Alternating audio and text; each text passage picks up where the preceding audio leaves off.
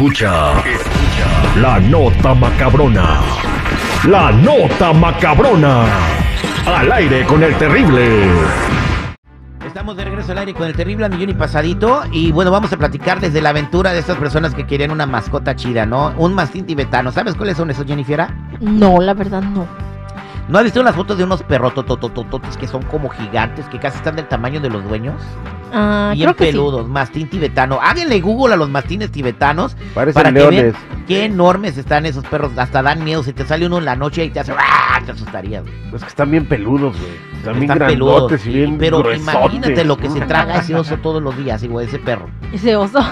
Es que sí. Como tres costales, yo creo, ¿eh? Y- ya y- vi la foto. Y cuando lo sacas al baño, ¿te imaginas? O sea, no ocupas la bolsita, no, ocupas bueno. llevar un costal.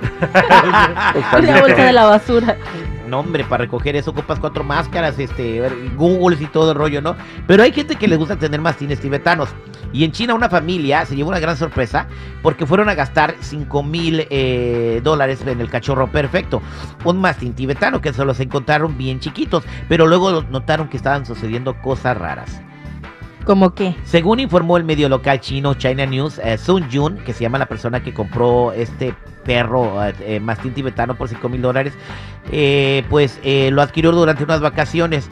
Entonces ellos eran de la provincia de Yunnan, entonces vieron que eh, el, perro se empezó a comportar bien raro. Comía demasiado, se la pasaba todo el día comiendo, no dejaba de comer y estaba creciendo de una manera desproporcionada. Aparte de que su hocico se le estaba haciendo raro no le crecían las orejas y no ladraba. Entonces dijeron, pues es que este perro está bien raro, ¿será que tiene algún mal congénito? Me lo vendieron defectuoso y lo llevaron al veterinario.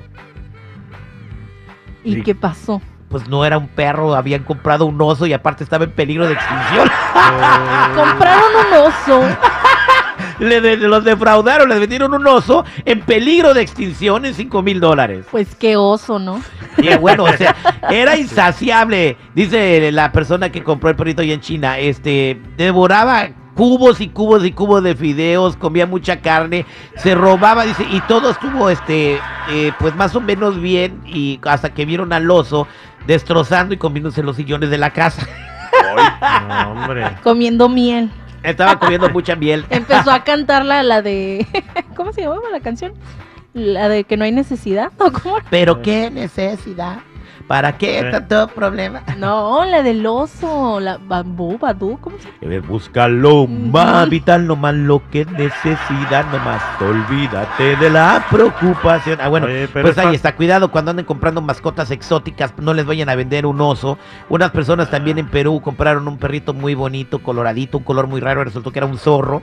Pero bueno, eh, vivieron felices con el zorro porque el zorro sí se dejó adoptar. Yo tuve que deshacerme de un perrito. ¿Por qué, ¿Por Citripio? qué? Empezó a apestar toda la casa, olía re feo. Entonces, Ah. pues eh, ya, pues yo fui a hablar con el veterinario y me dijo que era normal, que eran etapas. ¿Cómo etapa? Eran La etapas. etapa de descomposición. Ay, Ay, Esa Dios. está un zorrillo, güey, no un perro. Oigan, eh, unos paisas eh, eh, recibieron malos tratos de una persona. Esto pasó en el sur de California, en la ciudad de Los Ángeles, en un suburbio que se llama Bell. Alguien le dijo, Mexicans, go back to your country, ¿verdad? Mm. Y recibieron eh, tomar venganza. ¿Qué crees que hicieron? ¿Qué? Bueno, pues pusi- primero pusieron el video del vato en las redes sociales y luego hicieron una convocatoria y le llevaron banda, güey, afuera de su casa. Escuchemos. Oye, que, que to go back where? Go to Mexico. Ahí está, se, se- se alcanzan a apreciar a por lo menos unas 200 personas afuera de la casa del vato, ¿verdad? Que le llevaron banda, eh, llegó la policía, se salió de control, hubo personas arrestadas. PD actually falsely arrested one person, but they're releasing him right now with no charges. But honestly, I think that's a potential Dice, ahí van a, van- a- arrestaron a alguien este y lo dejaron ir a una persona inocente. Eh, ¿Qué opinan de eso, chamacos? O sea, el señor sí se portó mal. Ujú. Utilizó la palabra mágica que utilizan no. los que no saben decir otra cosa. Go back to Mexico. Pero es que Ajá. Jenny, la verdad, la verdad, aquí, aquí hubo una... Perdón. Échalos a pelear. Bueno, todos andamos igual, compadre. No, pero ¿sabes qué? Mira, la verdad, esto es una... Esta es una actitud delincuencial por parte de ¿La este grupo vato? de personas. No, por parte de este grupo de personas. Para empezar, él está en el porche de su casa y ahí es donde dice eso. Ni siquiera lo está haciendo en vía pública. Ah, pero desde adentro, si te la mientan a poco porque estás en tu casa, Está loco, güey, dale chance. O sea, Ah, a ver, entonces, ¿dónde está la, la, la libertad de expresión? Eh, entonces, No, ¿dónde una está la cosa libertad es tener de- libertad de expresión No, y otra cosa no es ofender. A ver, Sí. Jenny, si yo te digo, ah, ya regrésate a tu pueblo. ¿Te estoy ofendiendo? A ver, pero ¿quién le ofendía? ¿Por qué llamaron a la policía si la banda le estaba tocando gratis afuera de Ahí su está. casa? Los que le hablaron fueron los vecinos, güey. El señor ni siquiera, ni siquiera le habló a la policía, fueron los vecinos. Oye, estás en un vecindario privado. En O sea, hay llevar banda en un vecindario es crimen. O sea, cuando muchas personas hacen, ay, qué padre, me trajeron banda. Ahora, para ti es vandalizar llevar a la banda. Para mí es vandalizar. Bueno. vandalizar, ¿por qué? Porque ya también son altas horas de la noche cuando No, están, y- cuando están haciendo este escándalo, oye. Por parte también de la policía ahí existe también racismo y te voy a decir por qué. Aquí luego luego hablaron, es Bell, hablar luego la policía. Yo he hablado ahí en Pacoima donde vivo y no, hombre, nunca llegan. Bueno, con trabajos tienen policía y en Pacoima, güey. O sea, por favor, güey. También.